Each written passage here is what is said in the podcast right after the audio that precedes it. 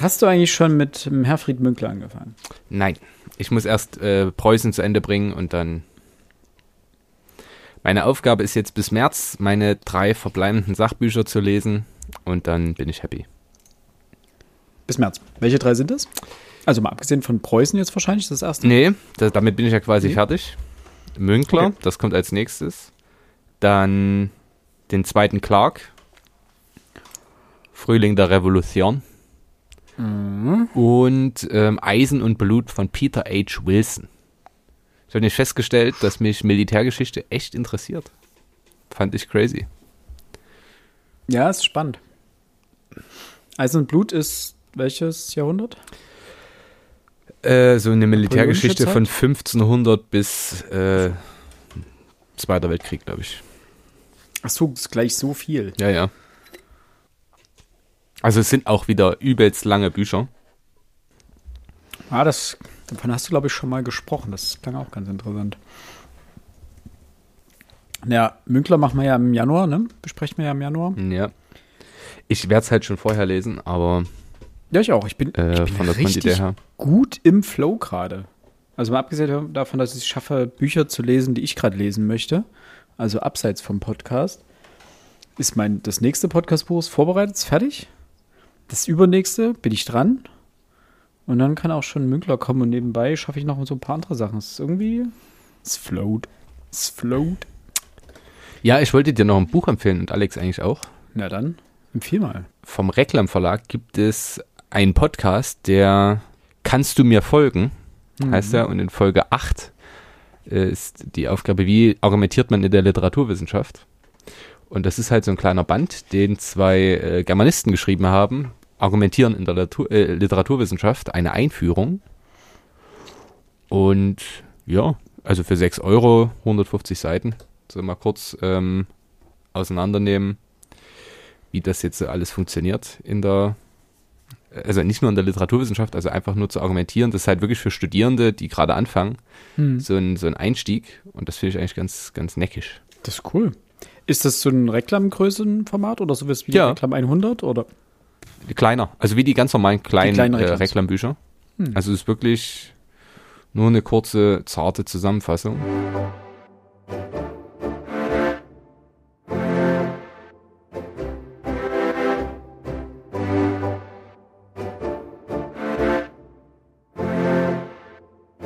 Herzlich willkommen zum Frontispitz Podcast zur Folge 154 mittlerweile schon. Ich äh, begrüße bei mir den äh, lieben Max Bringmann. Hallihallo, Herr Philipp Stöver. Der gute Alex lässt sich heute entschuldigen. Der ist noch fleißig am Umziehen, also nicht sich, sondern seine Wohnung. Und dementsprechend machen wir das heute zu zweit. Und da wir jetzt schon eine Weile keinen Leserückblick mehr hatten, dachten wir uns, also ich glaube schon zwei Monate jetzt keinen mehr, äh, machen wir doch mal wieder einen. Wir haben wieder einiges zusammengetragen und gelesen und haben uns heute auf äh, jeder drei Bücher geeinigt, also insgesamt sechs. Und ich denke, da könnte eine ganz gute Mischung bei rumkommen. Möchtest du beginnen oder soll ich hier den Ich lasse dir den Vortritt heute. Gut, ist aber gut. Genau. Nein, mein allererstes Buch ist von Wolfgang Benz, erschienen beim CH Beck Verlag 23. Allein gegen Hitler, Leben und Tat des Johann Georg Elsa. Ähm, das wurde uns vom CH Beck Verlag oder mir vom CH Beck Verlag als Rezensionsexemplar äh, zur Verfügung gestellt. Das sei an dieser Stelle dazu gesagt. Und ich habe das schon angefangen in meinem Sommerurlaub. Da habe ich irgendwie das erste Kapitel gelesen, also die ersten 30 Seiten. Und dann war der Urlaub vorbei und ich habe es nicht zu Ende gelesen gehabt und es landete hier irgendwo auf irgendeinem Stapel. Und jetzt vor ein, zwei Wochen hab, dachte ich mir, komm, ähm, hier liegen so viele Bücher rum, die so angefangen sind, wo so die ersten 20 Seiten gelesen sind und die ich endlich mal zu Ende lesen wollte. Und äh, gesagt, getan und dementsprechend habe ich das dann an zwei Abenden zu Ende gelesen. Ähm, sind nur 200 Seiten, ist ein großartiges Buch, äh, hat mir wirklich viel, viel, viel, viel mehr über die NS-Zeit äh, beigebracht noch, als ich, äh, wahrscheinlich hatte ich schon vieles vergessen, was ich in der Schule und im Studium gelernt habe, aber es sind auch echt wieder viele neue Sachen dazugekommen. Ähm, kurz zum Buch. Also Wolfgang Benz, der Autor, ähm, geboren 41, ist Historiker und für Zeitgeschichte und war bis 2011 Leiter des Instituts für Antisemitismusforschung an der Technischen Universität Berlin. Und von ihm liegen zahlreiche Publikationen zur Geschichte des Nationalsozialismus und des Holocausts und des Widerstands vor. Also er ist auf jeden Fall ein Fachmann auf diesem Gebiet. Und in diesem Buch geht es um den Anschlag auf Adolf Hitler und seine Getreuen am 8. November 1939 in der Münchner, im Münchner Bürgerbräukeller. Ähm, kurz dazu, Hitler hat sich jedes Jahr anlässlich des am 8. November 1923 stattgefundenen Marschs auf die Feldherrnhalle, also quasi des ersten Hitlerputschs, ähm, mit seinen getreuen Weggefährten, mit seinen alten getreuen Weggefährten im Bürgerbräukeller zusammengetan und ein bisschen in faschistischer Nostalgie geschwelgt und ein bisschen schwadroniert. Und das war ein ganz wichtiger Punkt in seinem Kalender. Und das bot sich dann für Johann Georg Elser auch als Ort des Anschlags an. Ähm, besonders ist bei Elsa, dass ähm, es sich hierbei um Einzeltäter handelte. Das hat die Wissenschaft mittlerweile herausgearbeitet. Da es auch, es gab auch ganz viele Enden über ihn und ganz viele falsche Informationen. Und ähm, auch die Nazis haben versucht, das ganz anders aufzubauen, dass er im Auftrag der Briten gearbeitet handelt, weil es durfte in der Nazi-Theologie durfte es auch, es durfte ja nicht ein Täter aus dem Volk sein. Das ging ja nicht. Es waren ja alle fanatische Fans des Führers. Also musste es natürlich von außen und in dem Fall von den Briten irgendwie induziert gewesen sein. Aber tatsächlich war Johann Georg Elser ein Einzeltäter. Und Benz arbeitet das sehr konsequent und spannend und äh, informativ heraus.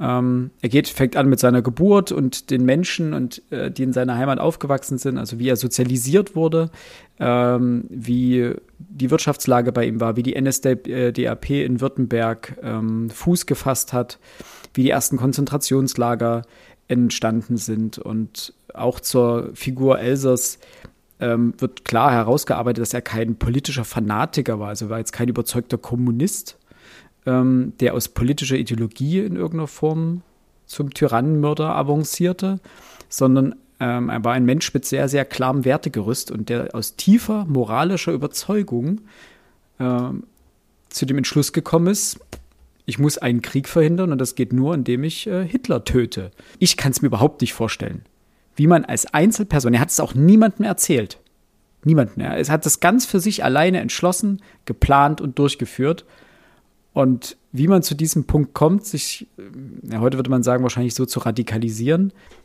Und er hatte nicht mal Internet, um sich zu radikalisieren. Überhaupt nicht, ne? Das ist, es geht dann auch, ähm, also er war ja nicht der einzige Attentäter, der versucht hat, Hitler umzubringen. Es gab, das arbeitet er auch raus, es gab über 40 äh, weitere wirklich ernstzunehmende Attentate auf Hitler. Ähm, da ganz, ganz viele waren dabei, die auch einfach, wo jemand vielleicht den Entschluss gefasst hat, aber nichts geplant und nichts durchgeführt hat und einfach so hops genommen wurde. Oder auch ganz viele dilettantische Sachen, die von äh, Beginn an wenig erfolgsversprechend waren. Und da möchte ich eins, äh, eins ist da besonders äh, hervorzuheben, das ist ein bisschen, naja, absurd tragisch. Und zwar ist das der Fall äh, des Maurice Bavot, ähm, der in der Schweiz geboren wurde als Sohn einer katholischen Familie und er sich auch gedacht hat, ähm, ich muss die Welt vor Hitler retten. Und er hat sich eine Pistole gekauft und ist dann nach Deutschland gefahren, um, aber ohne konkreten Plan. Er ist da hingefahren, weil er gehört hat, okay, da ist Hitler. Dann ähm, war er in München, dann war Hitler nicht da. Dann ist er nach Berchtesgaden gefahren, da hat er erfahren, dass Hitler auch nicht mehr da ist, sondern dass der jetzt wieder in München ist. Also ist er wieder nach München gefahren, hat ihn auch da nicht getroffen, wollte dann sich Zutritt zur NSDAP-Zentrale dort verschaffen, dem sogenannten Braunen Haus. Hat dann auch Dokumente gefälscht, das hat aber nicht funktioniert, er ist dort nicht reingekommen. Ähm, dann ist er, wollte auf den Obersalzberg, um dort Hitler persönlich zu treffen, hat auch nicht geklappt. Und irgendwann hat er einfach entnervt aufgegeben. Hat er gesagt, ach komm, fuck it, ich fahr wieder, das wird nichts. Und ist in München in den Zug nach Paris gestiegen und wurde dann von der Polizei gekascht, weil er keinen Fahrschein hatte.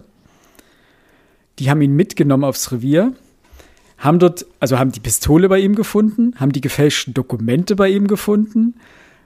Also am Anfang stand irgendwie acht Wochen Zuchthaus für Fahren ohne Fahrschein und Besitz einer Waffe. Dann haben sie noch die gefälschten Dokumente gefunden. Dann haben sie ihn nach Berlin-Moabit gekarrt. Dort wurde er verhört, hat gestanden, dass er Hitler umbringen wollte.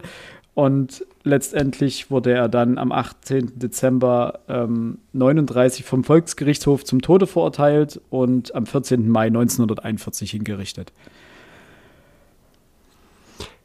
Ja, wenn es nicht läuft, dann läuft es. Wenn es nicht läuft, dann läuft es nicht. Genau. Also das ist, ähm, das war echt. Das dann auch noch zuzugeben. Es gab ja nur wirklich gar keinen Anlass, das noch zuzugeben. Natürlich, wir wissen nicht, wie die, Verhör die Verhöre der ja, Gestapo ja. aussahen, oder wir wissen es schon, grob. Das war nicht schön. Das, darauf geht äh, Benz auch sehr, sehr umfangreich ein. Also auch auf dieses ganze Problem der Sippenhaft. Also, wem das nicht sagt, stellt euch vor, ihr lebt im Nationalsozialismus und der Mann eurer Cousine macht was richtig Blödes, was dem Staat nicht gefällt, dann kann es durchaus passieren, dass die ganze Familie gekascht wird. Die werden alle eingezogen, in irgendein Gefängnis gekarrt und alle wochenlang verhört, bis sie irgendwann wieder rauskommen. War nicht unüblich.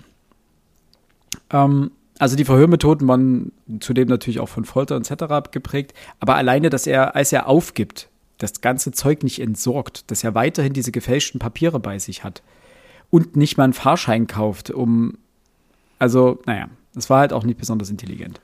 Äh, was aber dafür sehr intelligent ist, und zwar äh, ist die Tatsache, wie Benz auch sich das, dem ganzen Widerstandsthema zuwendet. Denn es wird deutlich klar, dass es nicht den einen Widerstand gab, sondern dass es Widerstandsnester, sag ich mal in Anführungsstrichen, in fast sämtlichen Institutionen des Naziregimes gab. Also sowohl bei der Gestapo als auch in den Reihen der Wehrmacht, auch in den höheren Reihen, also im, im Wehrmachtkommando. Ähm, überall gab es Menschen, die im Widerstand gearbeitet haben. Aktiv, mal aktiver, mal weniger aktiv, also welche die ausländischen Geheimdiensten Informationen zugesteckt haben. Ähm, die Herr Oster und Herr Olbricht.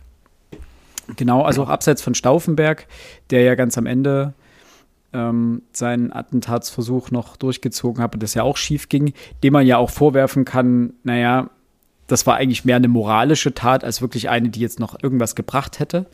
Das war eher, also die bei, also während Elsa sich wirklich zu Beginn des Krieges ein Herz gefasst hat und zum Tyrannenmord schritt oder zum versuchten Tyrannenmord schritt, haben sich ähm, die oberen Reihen des, des Widerstands auch im, im Heereskommando und der Wehrmacht ähm, sehr lange mit moralischen Bedenken geplagt, ob das nun richtig wäre oder nicht. Und dann am Ende, als letztendlich schon alle Messen gesungen waren, hat man sich dann dazu durchgerungen. Das wäre letztendlich nur, ja, es wäre ein Zeichen gewesen, dass man dazu, naja, willens gewesen wäre, aber es hätte letztendlich am Ausgang des Krieges nichts mehr geändert. Das wäre auch so viel zu spät.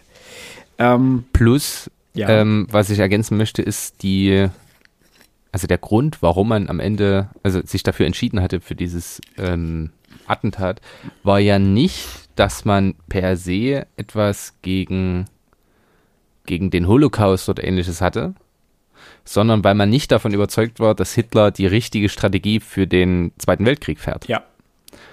Und das, wie soll man es aussagen, ähm, wo die Weiße Rose beispielsweise kämpfte, um eben auf das Leid des Krieges und den Umgang des, des NS-Staates äh, aufmerksam zu machen, war das nicht die Absicht von Herrn Stauffenberg. Und einen, den ich natürlich gerne hier noch anbringen möchte, ist äh, äh, äh Karl Gördeler. Der Gördelerring in Leipzig sollte einigen vielleicht ein Begriff sein. Auch der ist im Zuge dieses Attentats hingerichtet worden. Also er ist auch dafür, ja. ähm, musste er dran glauben. Es sind ja sehr viele führende ja. Militärs oder Politiker gewesen. Genau, einige sind natürlich davon gekommen. Ähm, wichtig ist aber, dass diese, diese Gruppe auch um Stauffenberg, also war, die Gruppe war wesentlich größer natürlich, ähm, so wie die zweite und dritte Reihe. Das waren, es war sehr divers. Natürlich gab es einige, wie du gerade eben schon gesagt hast, oder ein Großteil, die einfach mit der Ausrichtung, der Art und Weise der Kriegsführung nicht zufrieden waren. Ähm, aber da gab es alle Schattierungen, also von wirklichen Kriegsgegnern bis hin zu ähm, Menschen wie Stauffenberg und Co., die einfach den Krieg an sich so nicht verteufelt haben, aber die gegen den Zwei-Fronten-Krieg zum Beispiel waren oder der, die Art der Taktik, den der Überfall auf Frankreich zu früh äh, stattgefunden hat und, und, und. Also da gab es ganz viele verschiedene Kräfte, die ähm, da gewirkt haben und sich letztendlich dann auf der Seite des Widerstands gefunden zu haben. Aber eben so schwarz und weiß und so leicht abgrenzbar sind sie halt in irgendeiner Form alle nicht. Genau. Ähm, unterm Strich. Meine, ja. Okay, ja. Ich, ich, hätte sonst nur eine Frage dazu, deswegen mach noch deinen Satz und dann stelle ich meine Frage. Genau, unterm Strich äh, schafft Benz es hier auf 200 Seiten äh, ein sehr umfangreiches Bild oder Abbild der NS-Herrschaft zu zeichnen und wichtige Ausblicke zu gewähren. Immer in der Hinsicht darauf, wie Elsa seine Absicht zur Tat fasste und stärkte und akribisch alles für seine Bombe zusammentrug und minutiös die Abläufe plante. Also es geht auch um den Bau der Bombe, wo er alle ähm, Materialien dafür bekommen hat, wie akribisch er das gemacht hat, wie er immer wieder experimentiert hat, wie er umgezogen ist, mehrmals sich bei Freunden, bei Familienmitgliedern ähm, Unterschlupf besorgt hat oder äh, bei denen untergekommen ist und dann im Keller zum Teil an seiner Bombe rumexperimentiert hat und auf dem Feld und ähm, wie er sozusagen von seiner, ich nenne es jetzt mal Radikalisierung bis zum, zur Durchführung der Tat alles geplant hat und danach, was mit ihm passiert ist und wie die ganze Geschichte um ihn ausging. Punkt. Du hast eine Frage. Ja. Ähm, jetzt habe ich mich damit natürlich äh, auch unterrichtsbezogen schon auseinandergesetzt. Meine Frage wäre einfach, wie gut trägt das über über 200 Seiten?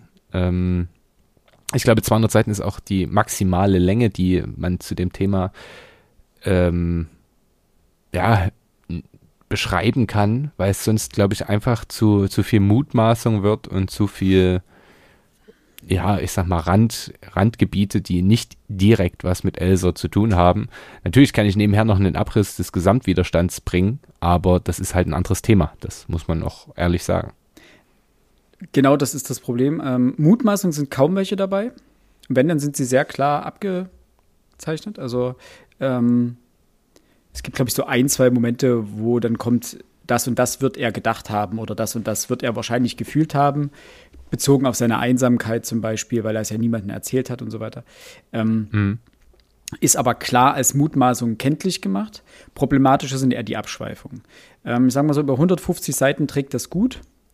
Äh, man muss die ersten 30 Seiten ein bisschen überstehen, in Anführungsstrichen, weil da geht es ganz viel um Land und Leute, wo Elsa aufgewachsen ist, was das für ein Schlag Menschen ist, was die für eine Mentalität haben. Ähm, und das ist ein bisschen trocken.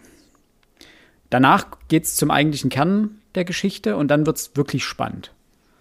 Also dann kommen 120 Seiten, da fliegt man ziemlich durch und am Ende ähm, zieht er noch ein paar Vergleiche und noch ein paar Parallelen und holt noch aus dem 18. Jahrhundert irgendeinen Gefangenen ran, der irgendwas gedichtet hat und schafft er so eine Parallele und sagt, ja, der eine kommt frei, der andere nicht und Widerstand und wie wichtig es doch äh, ist, gegen ähm, Unrechtssysteme aufzubegehren und so weiter. Ähm, dann hat was ein bisschen zäh. Also die letzten Seiten habe ich mich ein bisschen durchgequält dann. Okay. Aber zwischendrin wirklich, wirklich richtig gut. Da, ich, am Ende hatte ich das Gefühl, er will die 200 Seiten noch schaffen. Und deswegen kommt da noch ein bisschen was dazu, um das rumzumachen. Da wird es literarischer, sagt man mal. Da kommen wir vom Sachbuch ein bisschen weg okay. ins Literarische. Das ist okay auch noch, aber eben ein bisschen zäh dann. Alles in allem ähm, habe ich dem Buch, glaube ich, trotzdem acht Punkte, glaube ich, gegeben.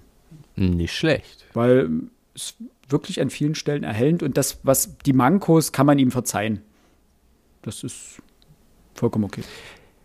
Ja, das ist so ein klassisches Buch, das ich mir mal gebraucht bei Medimobs hole, wenn es denn dann günstiger wird, weil ich das für mein Interesse und den Umfang des Buches, also teuer ist jetzt wieder übertrieben. Na, du hast ja äh, zuletzt vom Schöffling Verlag in der, in der Story, wie viel der Verlag verdient an einem Buch und warum die so in Anführungszeichen teuer sind. Ja. Ähm, aber dafür interessiert mich Elsa als solcher nicht genug, um das mir selbst äh, zu holen. Mhm. Aber vielleicht schaffe ich es mit meinem ersten Buch, dich dazu zu bringen, ähm, Interesse dafür zu bekommen. Das erste Buch, das ich vorstellen möchte, äh, stammt von Emmanuel Carrère, äh, V13, die Terroranschläge in Paris. Okay, wir, ähm, bleiben beim Anschlagsthema. Krass. Ja. Äh, es handelt sich hierbei aus meiner Sicht, also es ist eine Gerichtsreportage, denn es geht um die Verhandlung der Terroranschläge, die am 13. November 2013, also jetzt vor knapp zehn Jahren, stattfanden. Und Emmanuel Carrère begleitet diese Gerichtsverhandlung ungefähr ein Jahr. Jeden Tag. Und man hat einen riesengroßen äh, ja, Pavillon quasi aufgebaut, um eben alle Menschen, alle Gerichtsreporter und so weiter da unterbringen zu können. Aber auch alle Zeugen. Also man muss sich einfach nur vorstellen, es sind über 200 Zeugen, Opfer, die es überlebt haben, aber auch Angehörige von Opfern, die dort gehört werden.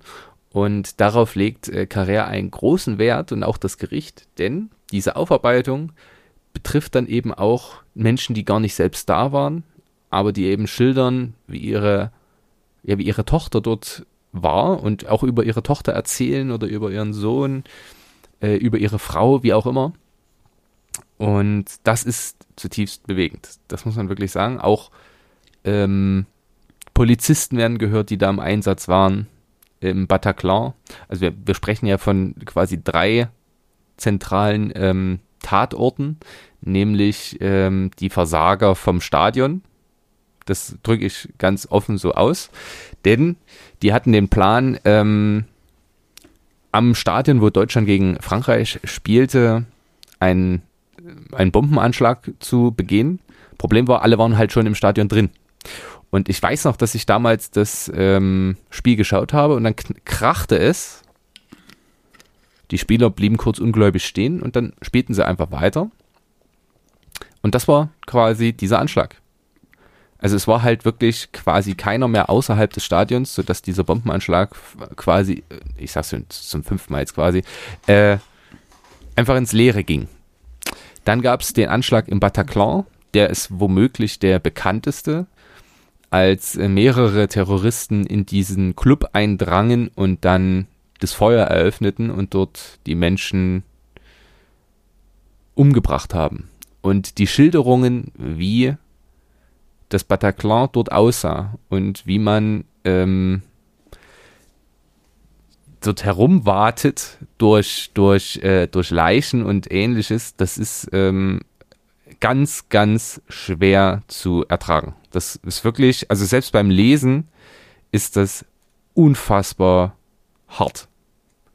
Ob man will oder nicht. Ähm, aber natürlich werden auch die Täter gehört. Und ähm, natürlich nicht die, die ganz zentral dran beteiligt waren. Da ist nur noch einer bzw. zwei übrig. Alle anderen sind schon beim Anschlag gestorben. Ich habe übrigens den dritten Tatort, das war noch so eine Café-Szene-Viertelzeile äh, im, ich glaube, 11. Arrondissement, also so im Osten der Stadt, äh, wo man dann auf die Cafés ähm, das Feuer eröffnete. Philipp? Das war die, der Weihnachtsmarktanschlag mit dem LKW hatte nichts damit zu tun. Der war doch auch in Paris. Oder? Nein. Nee, der war in Berlin. Gab es nicht auch einen in Paris? Also es gibt noch Nizza. Dort fährt, okay. fährt ein LKW äh, durch so ein Volks, also das war glaube ich ein Volksfest oder durch auch so eine Szenenviertelzeile. Ah, dann habe ich das wahrscheinlich. Und in Berlin, ähm, dort ist auch ein LKW äh, verwendet worden. Aber okay, ähm, da habe ich das durcheinander gebracht. Es sind in jedem Fall 130 Menschen dabei gestorben. Und die, die Täter, das, das, das geht von, war da, dabei, stand mit der Bombe auf der Bühne vom Bataclan und wollte, sollte sich eigentlich in die Luft sprengen, hat das aber nicht getan. Jetzt stellt sich natürlich die Frage, warum nicht? So. Und auch das versucht man zu ergründen, aber auch es sind Menschen dabei, die das Auto gesteuert haben und im Zweifel gar nicht davon wussten, was da jetzt los war. Oder die die Pässe besorgt haben für diese Leute. Wo man, also wo die Verteidigung dann einfach sagt, naja, mein Mandant ist ein Krimineller, ja. Und die kannten sich aus Belgien, Antwerpen. Auch das, klar. Und die sind gefragt worden, oder der ist gefragt worden, kannst du uns Pässe besorgen? Und der hat den Pässe besorgt. Jetzt ist natürlich die Frage, ist man da gleich schuldig wie andere. Und selbst der Täter, der auf der Bühne stand und quasi mit dabei war, dort sagt die Verteidigung, naja, alles richtig, das hat er gemacht, kein Thema. Aber können wir jemanden genau gleich bestrafen, der im Moment, wo er auf der Bühne steht und alle anderen, die dort noch drin sind, quasi umbringen kann, aber es nicht tut, können wir denen trotzdem die Höchststrafe geben. Welchen Grund hat er dann, das nicht zu tun? Also, wie hoch belohnen wir, dass er das nicht getan hab, hat? Und das sind wirklich interessante Fragen, die da äh, formuliert werden. Und Carrera schildert das herausragend. Es ist wirklich schmerzhaft, dieses Buch zu lesen. Und wenn man zart beseitet ist und bestimmte ja, Themen einen nahegehen, also es kommen einem bei diesem Buch wirklich die Tränen. Das ist echt hart. Dann sollte man es womöglich nicht lesen. Aber für mich war es ein Manifest für den Rechtsstaat. Denn bis auf ein, zwei Personen sagen alle dort, ähm, es ist super, dass wir hier erstmal sprechen dürfen, dass wir das verhandeln, auch so lang verhandeln und auch wenn das sehr viel Geld kostet, aber das gehört eben mit dazu. Wir müssen anders handeln als diese Schlechter. Und äh, ich habe das innerhalb von relativ kurzer Zeit gelesen, weil es mich so wirklich in seinen Bann gezogen hat und es mich zutiefst bewegt hat. Also ein, ein hervorragendes Buch. Hätte ich davor niemals erwartet. Dem ich auch äh, wirklich aus diesem Blickpunkt auch angemessene neun Punkte gegeben habe, weil ist, ich kann das jedem ans Herz legen. Das ist einfach hervorragend. Yep. Kannst das du nochmal den Titel und den Umfang dazu. nennen, bitte? Ähm, es heißt V13 Vendredi 13. Ich habe keine Ahnung, ich kann kein Französisch, äh, weil das Freitag der 13. war, mhm. der 13. November. Ähm, es sind, lass mich gucken, rund 276 Seiten. Äh, erschienen im Mattes und Seitz Verlag. Äh, Preis kann ich gerade aus dem FF nicht sagen, nicht so aber wild. das ist auch nicht ganz so wild ähm, war auch im literarischen Quartett besprochen worden. Aber also, es ist, geht wirklich durch Mark und Bein. Wahnsinn. Das kann ich sagen. Also erstmal sehr respektabel, dass man darüber auch ein Buch schreibt, dass man das auch noch mal nicht, also das ist ja das weitere Manifest dann für die Rechtsstaatlichkeit, dass das jetzt auch nochmal nach außen getragen wird, dass sich so viel Zeit genommen wird, äh, das alles aufzuarbeiten und dass darüber noch berichtet wird äh, in Form äh, von einem Buch. Ich weiß ehrlich nicht, ob ich das lesen könnte. Ähm, Spannend ist vielleicht, das möchte ich an der Stelle noch hinzufügen, also äh, äh, Emmanuel Carrère ist ja eigentlich Romanautor und hin und wieder auch Journalist. Und eine Zeitung hat ihn gebeten, das zu tun. Und die waren sich mhm. unschlüssig, ob er das machen würde. Aber er hat es gemacht. Und der bringt auch ganz viele andere Fälle mit rein, wo eben auch so große Dinge verhandelt worden sind. Und wer sich für Gerichtsfälle aus, also interessiert, aber auch für den Umgang mit Terroranschlägen, Argumentationsstrukturen von Terroristen, dem kann ich das nur, nur ans Herz legen. Ähm, das ist schon echt. Ich suche immer gerade noch so eine, eine, eine, ein, ein Teil, das ich gern vorgelesen hätte. Ähm, aber ich finde es gerade nicht. Philipp, kannst du kurz überbrücken? Ja, also du würdest sagen, zum Verständnis von äh, dieser ganzen Terrorproblematik ist, hilft es auf jeden Fall. Hundertprozentig, hundertprozentig. Also mittlerweile muss man ja dazu sagen, es ist jetzt durch, die, ähm, durch den Überfall der Hamas wieder ein bisschen äh, ins, ins Licht gerückt worden. Wir hatten ja in den 2010er Jahren, also 2010 bis 20, ja diesen, diesen, diese große Terrorwelle und auch die große Angst vor Terror weltweit. Das ist ja in den Köpfen der Menschen wieder ein bisschen abgeflaut. Und aktuell haben wir ja ganz andere Krisen in ganz anderen Dimensionen. Aber was die Menschen ja dann auch schon immer umgetrieben hat während der Zeit auch ist, warum? Warum, warum tun Menschen das? Warum lassen sich Menschen instrumentalisieren? Oder warum radikalisieren sich Menschen so weit, dass sie Zivilisten in den Tod reißen.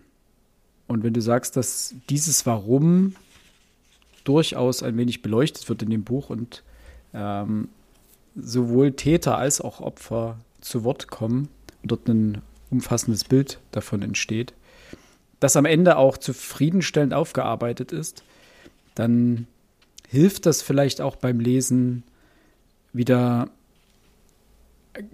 salopp gesagt, Vertrauen in die Menschlichkeit und den Rechtsstaat äh, zu bekommen oder wiederzuerlangen, den ja viele äh, vermissen, scheinbar auch in den letzten Jahren, weswegen ja diverse Parteien auch so einen Aufschwung haben.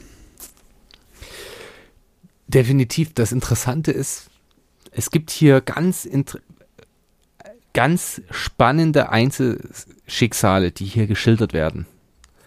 Ähm, auch Trittbrettfahrer, Leute, die quasi eine, eine Organisation gründen von Opfern und Hinterbliebenen. Und dann stellt sich raus, die war gar nicht selber mit dabei. Die hat nur so getan. Oder für Aufmerksamkeit oder für eine Entschädigung oder für, für was? Ja, wahrscheinlich Aufmerksamkeit, aber das lässt sich natürlich immer nur ganz schwer okay, also genau ist, beleuchten. Ja, okay. Ähm, aber es gibt auch, auch äh, Väter, die klar sagen, reiß dir die Rübe runter ins Gut. Ich weiß gar nicht, warum wir hier so lange reden. Mhm. Auch die kommen eben zu Wort. Auch Gerichtsfehler, also nicht Fehler, ich sag mal Obduktionsfehler, da sind einfach Menschen verwechselt worden weil da eben nicht mehr viel übrig war. Ja. Äh, abschließend, ähm, um nur mal einen Einblick zu bekommen, Seite 58 für diejenigen, die das Buch haben. Das Kapitel heißt Verkeilt. Und äh, da dazu ein, ein kleiner Auszug. Also, der Saal des Bataclan fasst äh, 1498 Personen. An dem Abend war er voll. Im Parkett standen an die 1000 Zuschauer. Dicht gedrängt. Als sie sich auf den Boden warfen, weil sie hofften, damit den ersten Gewehrsalven zu entgehen, fielen sie nicht nebeneinander, sondern aufeinander. Absichtlich oder unabsichtlich deckten die oberen die unteren ab. Viele, die unten lagen, berichteten von der warmen, klebrigen Flüssigkeit, die auf sie rann, ohne dass sie gleich verstanden, dass es Blut war. Einer der Überlebenden beschreibt die verschiedenen Schichten von Leichen. Alle waren ineinander verkeilt. Dieses Adjektiv taucht immer wieder auf. Eine Überlebende erzählt, als die Attentäter eine Pause gemacht hätten, um ihre Gewehre nachzuladen, habe sie aufstehen und flüchten wollen und sich mit den Händen auf den Boden abgestützt. Doch der Boden unter ihren Händen sei weich gewesen, denn sie hatte sich nicht auf den Boden abgestützt, sondern auf Menschen, und es seien keine, seien keine Menschen mehr gewesen, sondern Leichen. Bei der panischen Flucht nach draußen seien die einen im Versuch, über die anderen zu steigen, notgedrungen auf sie getrampelt. Und von denen, die den Saal lebend verließen, sagte eine Frau, das Schlimmste für sie sei gewesen, auf Menschen getrampelt zu sein. Andere sagten, das Schlimmste für sie sei gewesen, zertrampelt zu werden. Und das, es ist wirklich, wirklich hart. Und das muss man ertragen können. Denn die äh, Zeugen werden vollständig gehört. Hm. Und das Krasse ist eben, das mag jetzt total absurd klingen, aber wenn du über 200 Leute hast, die dir immer wieder dasselbe erzählen, man, also es besteht ja natürlich die Gefahr, dass man abstumpft. Aber es ist für die Menschen ultra wichtig, dass sie das erzählen können aber auch, dass man vielleicht die, die Vorgeschichte von, von, von den Opfern hört, hm. die an dem Tag das erste Mal auf einem Date waren. Oder es wird an einer Stelle beschrieben, wie ein, ein Opfer den iPhone-Klingelton nicht mehr hören kann. Denn als sie, sie hat das überlebt und lag dort und ähm, als die Nachricht die Runde machte, dass dieser Anschlag passiert ist, riefen natürlich alle Eltern ihre Kinder an und Angehörige. Und das hat überall Sodass geklingelt. dieser gesamte Saal klingelte. Und zwar mit dem klassischen iPhone-Klingelton. Und ich kriege jetzt schon wieder Gänsehaut. Das, das ist ja, eine Vorstellung. Ich habe es nicht mal gelesen und ich kriege Gänsehaut. Oh, ist wirklich bewegend. Wahnsinnig bewegend. Gut. Ich hoffe für dich jetzt wirklich, dann tausch's aus, mach irgendwas Positives, was Heiteres, bitte. Ja, okay. Ähm, wie wie, wie kriege ich jetzt hier eine Überleitung hin? Ähm, ich habe was ganz anderes Investigatives gelesen. nee, geht, geht nicht. Da, da, aus, der, aus der Nummer kriegt man. Oder soll ich was Positives nee, alles machen? gut. Ähm, ich Okay. habe ein weiteres 100 Seiten Reklambuch gelesen. Ähm, gehen wir doch ein bisschen in die Zeitlosigkeit und ein bisschen in glückliche Kindheitserinnerungen zurück. Und zwar habe ich äh, von André Bose das Reklambuch über die drei Fragezeichen gelesen. Ähm, und kurz dazu zur Einleitung, ich bin schon, ich weiß nicht, seit Mitte der 90er habe ich meine erste drei Fragezeichen Kassette bekommen, als ich mit meinem Vater irgendwie einkaufen war. Ähm, die drei Fragezeichen und die Karten des Bösen war das. Und seitdem bin ich, bin ich denen verhaftet irgendwie. Das ist so eine, so eine schöne Kindheitserinnerung. Ähm, ich höre mir immer noch, immer wenn eine neue Folge ankommt äh, oder rauskommt, höre ich mir die an. Ähm, nicht immer mit der gleichen Begeisterung natürlich, aber es ist einfach so, ein- so ein Stück zu, übrig gebliebene Kindheit und so ein bisschen Zeitlosigkeit. Und als jetzt das Büchlein äh, von Reklam rauskam, das war glaube ich ja 2022, letztes Jahr kam das, ähm, habe ich mir das jetzt irgendwann dieses Jahr, wollte ich es mir kaufen, habe es dann aber zum Geburtstag geschenkt bekommen. Und habe einfach ein bisschen in der Geschichte der drei Fragezeichen gestöbert. Und ich wusste schon einiges, weil vieles sammelt sich über die Jahre an. Man liest ein paar Interviews, äh, man hört ein paar Stimmen, man guckt sich mal eine Produktion oder so bei YouTube an. Also ich bin jetzt kein Hardcore-Fan, der irgendwie da alles inhaliert und jeden Podcast hört und ähm, dort wirklich alles akribisch liest und jedes Buch besitzt und jede Hörspielfolge noch auf MC im Regal stehen hat, also gar nicht. Ähm, sondern ich bin einfach ein ja, dabei gebliebenes großes Kind, glaube ich. Und André Bose äh, ist scheinbar, also der Autor des Buches ist scheinbar genauso jemand. Ähm, ist eigentlich Journalist und hat ähm, dort eine ganze Menge zusammengetragen. Und zwar sowohl aus der Geschichte der drei Fragezeichen, also wie das überhaupt entstanden ist, ähm, wie die drei Fragezeichen überhaupt entstanden sind, also dass der Amerikaner Robert Arthur ähm, die Three Investigators erfunden hat und ab 1964, so alt sind die nämlich schon, äh, jährlich zwei Bücher für die Reihe oder geschrieben hat.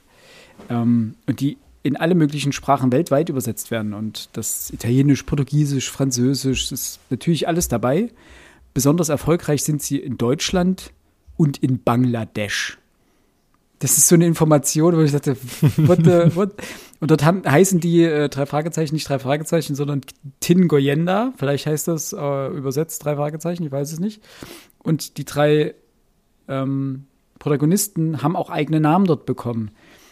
Justus heißt Kishore Pascha, Peter heißt Musa Aman und Bob ist Robin Milford. Also das sind so, es ist, und es gab immer wieder in diesem ganzen Buch immer wieder solche Schmunzler genau über sowas, wo man solche Absurditäten, die einfach darum entstanden sind.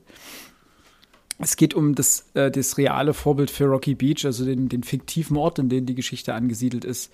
Äh, es geht um diese ikonischen Cover von Aiga Rasch, ähm, die die Bilder gezeichnet hat für die Hörspiele auf jeden Fall. Jedenfalls für die ersten.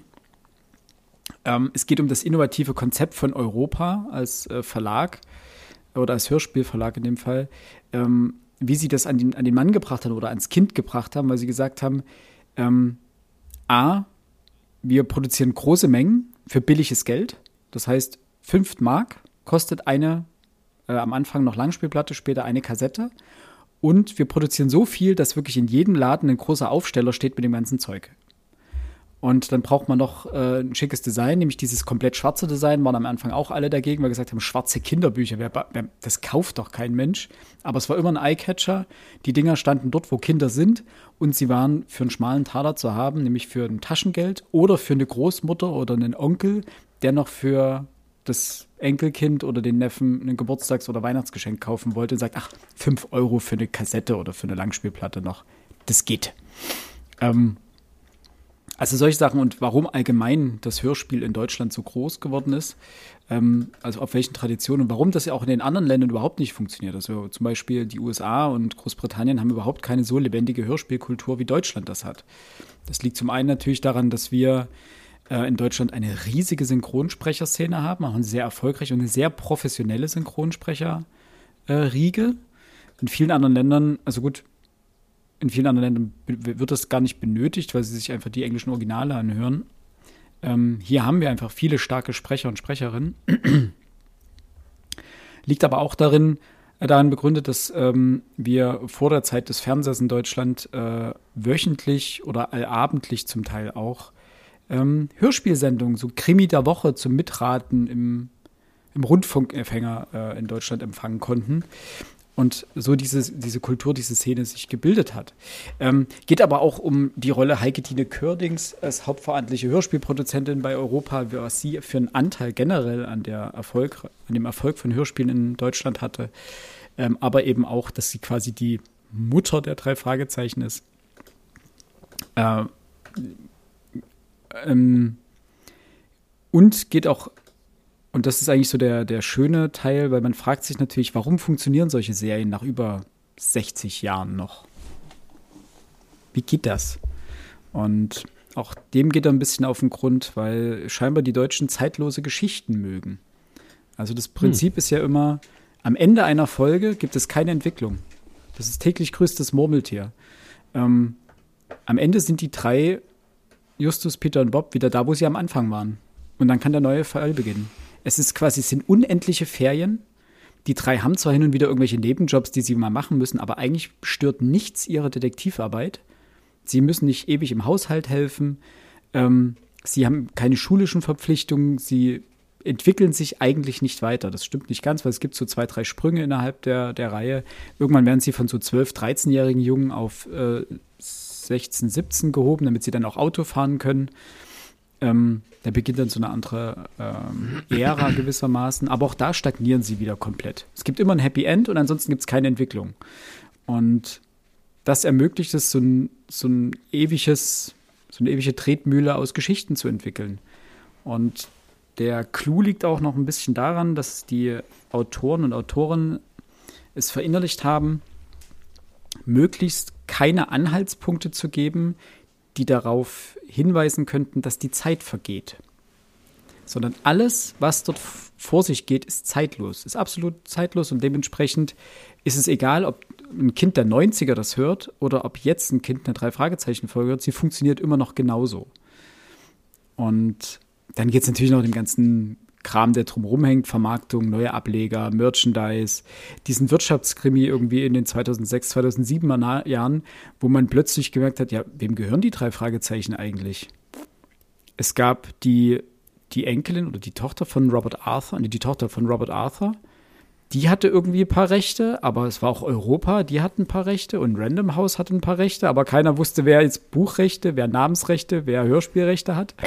Weswegen äh, in den Jahren ähm, sowas ganz Krudes entstanden ist. Das sind irgendwie zehn Hörspiele oder sechs Hörspiele unter dem äh, Namen Die Drei erschienen. Und die, das E in der Drei als, äh, als drei geschrieben. Also sah auch ganz komisch aus. Okay. Und die Figuren hießen auch ein bisschen anders, nämlich so wie ursprünglich im englischen Original. Da hieß er nämlich nicht Justus Jonas, sondern Jupiter Jones. Ah. Daher kommt sozusagen, kommen diese Zwischenfolgen und da wird so, dem geht er auch ein bisschen auf die, auf die Spur. Ähm, alles in allem, es ist ein nettes kleines Buch, es sind 100 Seiten, da schmökert man so durch und es ist toll geschrieben. Ähm, es ist nicht nur für Fans von äh, drei Fragezeichen, von den drei Fragezeichen interessant, sondern generell, wenn man ein bisschen was über diese Hörspielszene in, in Deutschland erfahren möchte. Und man versteht das besser. Also sei es, weil man selber die drei Fragezeichen und Hörspiele mag oder sei es, weil man Kinder hat, die absolut auf Hörspiele abfahren und man fragt ja, warum, weshalb und wieso und da, für all diejenigen ist das, wäre das mal ans Herz gelegt. Ähm, was glaube ich, ein Zehner oder sowas, ja. Ja, das meistens ja. bei den 100 Seiten Dingern von Reklam. Die haben es mir mittlerweile angetan. Da gibt so viele schöne Themen. So ja, und das sind so Kleinigkeiten, ja. die kann man mal so zwischendurch äh, zum Runterkommen genau. lesen. Und wichtig ist natürlich, dass einem das Thema liegt, klar. Äh, bis auf das eine Buch, das wir mal gemeinsam im Podcast gelesen haben, bin ich da leider unbefleckt. Das Einzige, was ich dazu sagen möchte, es gibt eine ach, Parodie, würde ich gar nicht sagen. Parodie würde ja irgendwie heißen, dass man das in den Dreck zieht oder so. Hm. Aber es gibt ja vielerlei Anspielungen und viele Weiterentwicklungen, aber ein Podcast war das, glaube ich, und die haben für die hundertste Folge äh, ein Hörspiel gemacht, das heißt Die zwei Doppelpunkte. äh, die Anspielung ist äh, deutlich. Das Tolle daran ist, es funktioniert wirklich genau so von der Idee her. Und die haben dann befreundete Comedians und andere Promis gebeten, die anderen Rollen zu sprechen. Ach cool. Also wer mal Zeit hat, kann nach die zwei Doppelpunkte suchen. Es ist wirklich witzig. Es ist immer noch in meinen Podcasts drin, weil ich diese Folge so liebe und nicht löschen möchte. Ja. Ähm, die fand ich ganz toll. Und da kann ich gut drüber lachen, weil die Anspielungen immer noch funktionieren. Ist schön. Ach, allgemein, ich, ach, allgemein gibt es da so viele tolle Sachen, mal abgesehen davon, dass die auch Live-Auftritte haben. Also die füllen ja ganze Stadien.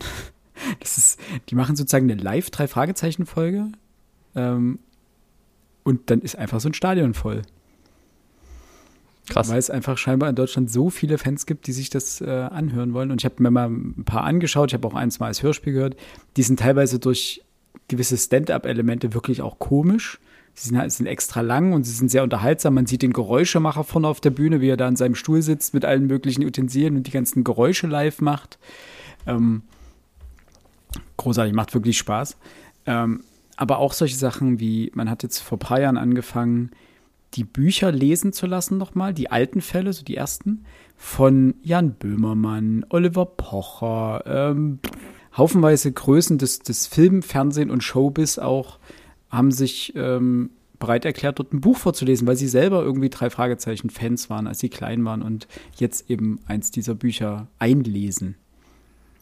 Und da kommt auch gefühlt so alle einem Monat, alle zwei Monate kommt dann ein neues gelesenes Buch von irgendjemandem raus. Das ist nicht immer schön, weil nicht alle haben wirklich die geborene Vorlesestimme.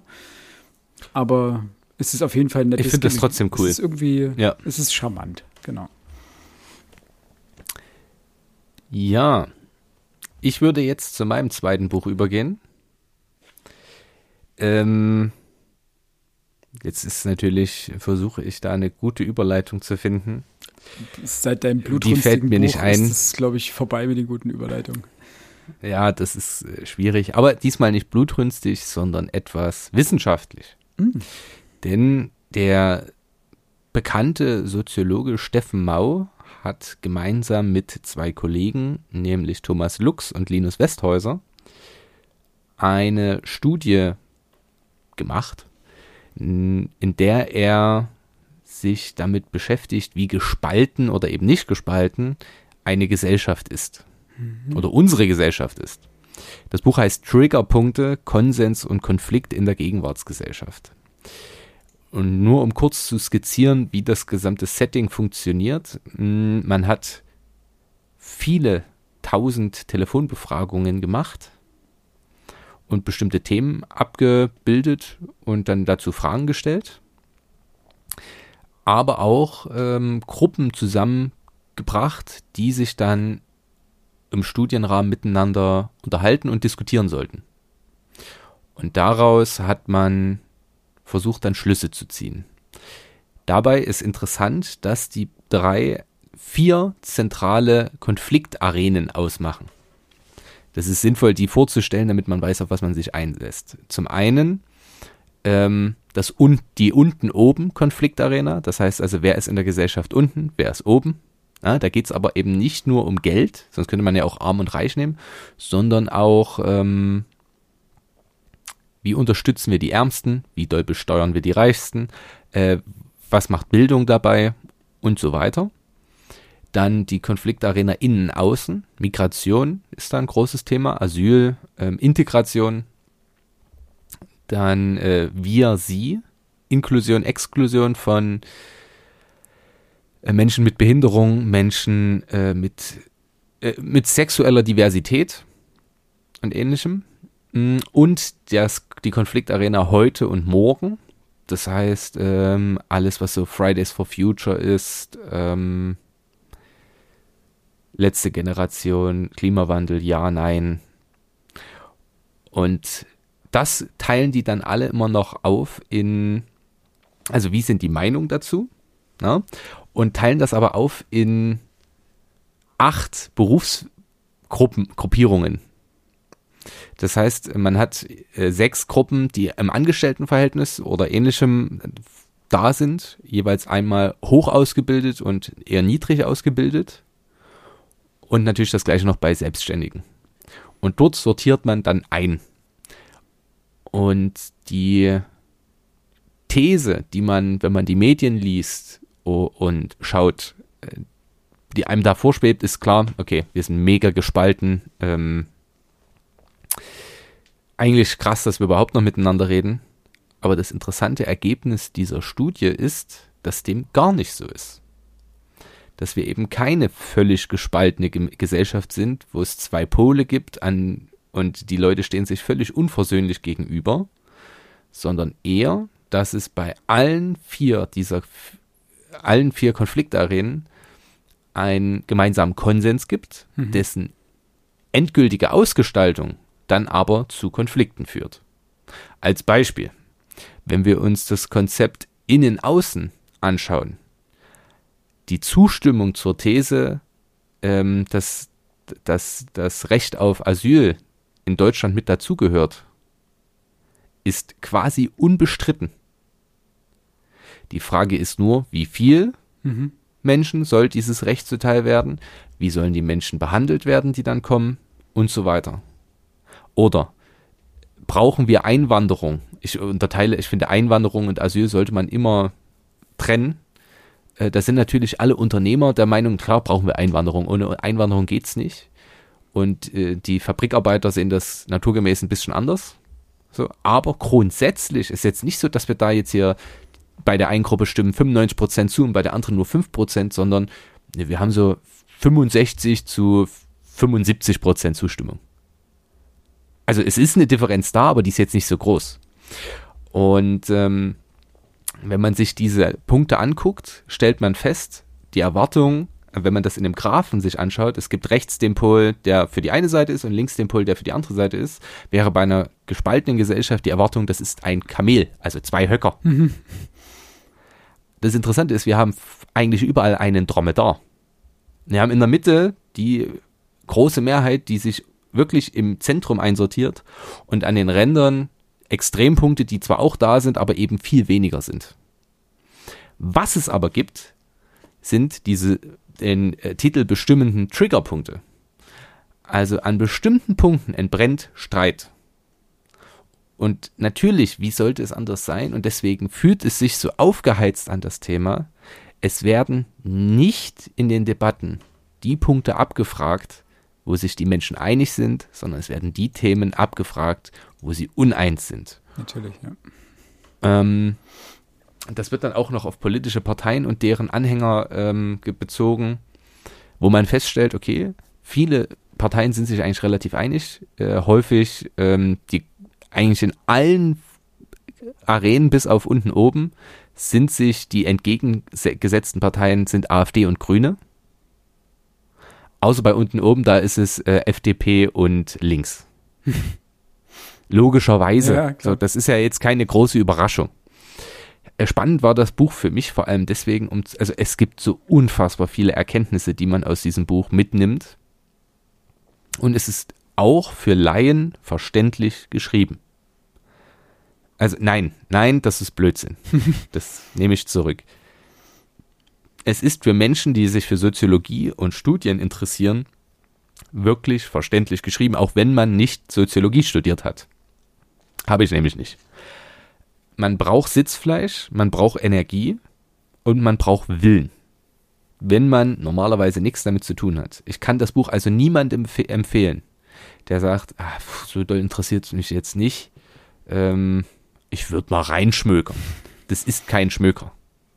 Wenn man kein Interesse dafür hat, dann sollte man das lassen. Das bringt nichts. Dann lest euch, wenn es euch im Entfernten interessiert, die zwei, drei, vier, fünf, zehn ähm, Interviews von Steffen Mau durch, die er gegeben hat. Oder, wem das noch zu anstrengend ist und das gelesene Wort nicht besonders interessant ist, äh, Steffen Mau war bei Jung und Naiv, bei Thilo Jung und hat dort, ähm, ich glaube, drei Stunden mit ihm ein Interview geführt. Das ist äh, sehr interessant. Die erste Stunde geht quasi nur um seine DDR-Vergangenheit. Aber da ich ja großer Fan von Steffen Mau bin, der ja schon das großartige Buch Lüttenklein, ähm, die Transformationsgesellschaft von DDR zum bundesdeutschen Gesamtkonstrukt Deutschland. Äh, ich nenne es Konstrukt, weil das war ja quasi eine Aufnahme. Mhm. Ähm, wer das schon gelesen hat, der wird sich auch hier dran freuen. Wenngleich natürlich das deutlich wissenschaftlicher, also Triggerpunkt ist deutlich wissenschaftlicher geschrieben als äh, Lütten Klein. Mhm. Mir hat das Buch aber äh, Freude klingt so komisch. Also es hat jetzt nicht Spaß im herkömmlichen Sinn gemacht, dass man sagt, ui, ist das witzig. Das war bereichernd. Oder unterhaltsam. Sondern ja, es ist intellektuell bereichernd, es ist teilweise herausfordernd und es ist bei einigen Sachen tatsächlich augenöffnend. Und wenn man es dann noch kritisch liest und hin und wieder hinterfragt, okay, passt das so? Kann das so sein? Hätte ich da nicht irgendeine andere Vermutung oder ähnliches? Ähm, dann ist es intellektuell wirklich herausfordernd, aber wie gesagt, bereichernd. Äh, aber ich sage es auch ganz ehrlich, es sind 530 Seiten rund, also Halleluja. ein bisschen mehr, natürlich davon 100 Seiten Quellen oder 80 Seiten Quellen. Aber das muss man natürlich trotzdem wollen. Ja. Ich finde ganz schön, dass es ja scheinbar jetzt nach deinen Erzählungen zufolge ein bisschen Optimismus verbreitet und diese gefühlte Lagerbildung, diese gefühlte unversöhnliche Lagerbildung, die wir äh, in unserer Gesellschaft tagtäglich vielleicht verspüren, wenn wir wieder Artikel lesen und merken, es gibt, egal an welchen Fronten, es gibt überall Zwist und die Lager kommen nicht zusammen. Es gibt da einfach keinen Konsens. Gefühlt keinen Konsens.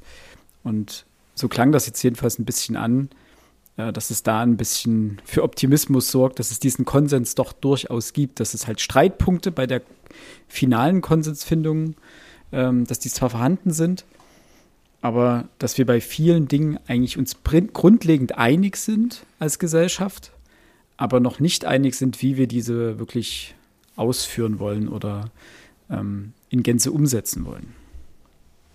Dazu noch äh, zwei Kleinigkeiten ähm, ich bin mir gerade unschlüssig, ob dieses äh, Thema im Buch aufgegriffen wird. Ähm, Social Media trägt natürlich wahnsinnig dazu bei, dass äh, dort keine richtige Debatte zustande kommt, sondern sich widerstreitende Positionen ohne genaue Kommunikation, die eigentlich nötig wäre, um das eben den kleinsten gemeinsamen Nenner zu finden, um dann von dort aus eben sich angemessen zu streiten. Mhm. Mm, was man aber feststellt, und das ist meine persönliche Wahrnehmung, man kann quasi mit jedem Menschen, egal welcher Position, und ich habe mich schon mit äh, dem schwarzen Block von Konnewitz mal getroffen und mich mit den Menschen unterhalten. Und ich bin völlig unbeschadet und äh, klüger daraus gegangen in Sachsen fällt es andersrum viel leichter, sich mit eher rechtsextremen Menschen zu unterhalten und darüber zu diskutieren. Auch dort, das sind Erkenntnisse, die man erlangt. Man wird jetzt, generell sollte man vielleicht nicht in Gespräche gehen, immer mit dem Wunsch, den anderen zu erziehen, umzuerziehen oder von seinem eigenen Punkt zu überzeugen, sondern eher so zu verstehen, warum denkt er so und was sind die Argumente, die für ihn so wichtig sind. Ja. Das ist das Erste. Und das Zweite äh, ist ein ich mag diesen Begriff sehr und ich finde das Konzept sehr clever. Das äh, Tocqueville-Paradoxon. Äh, und das besagt, also kommt von Alexis, Alexis de Tocqueville. Ich habe keine Ahnung, wie der Mann ausgesprochen wird. Das ist ein französischer äh, Philosoph und Denker gewesen des 18. Jahrhunderts. Ähm, 19. glaube ich, muss mal gucken, wann ist er gestorben? 1805. Nee, 1805 geboren und 1859 gestorben ähm, des 19. Jahrhunderts also. Und das äh, Tocqueville-Paradoxon äh, bedeutet im Grunde genommen nur, umso gerechter eine Gesellschaft ist, umso ungerechter fühlt es sich an, denn, äh, ich zitiere da, das äh, bezeichnet ein Phänomen, das sich mit dem Abbau sozialer Ungerechtigkeiten gleichzeitig die Sensibilität gegenüber verbleibenden Ungerechtigkeiten erhöht. Mhm. Okay. Das heißt, wir finden es jetzt akzept, also äh, ja, du hast vielleicht von der Studie gehört, ähm, die verglichen hat, was Menschen, äh, wie viele Menschen von Rassismus aktiv betroffen sind in Europa. Mhm. Und da war Deutschland auf Platz 1 mit der größten Ungerechtigkeit. Und relativ weit hinten lag Polen. Und meine These dazu ist, bezieht sich genau auf dieses Paradoxon. Umso mehr Zugang du zu vielen Dingen hast, also umso seltener du vielleicht aktiven, harten Rassismus im Sinne von ge körperlicher Gewalt oder ähnliches erfährst, umso mehr spürst du natürlich diesen kleinen Rassismus, äh, der an anderen Stellen ist.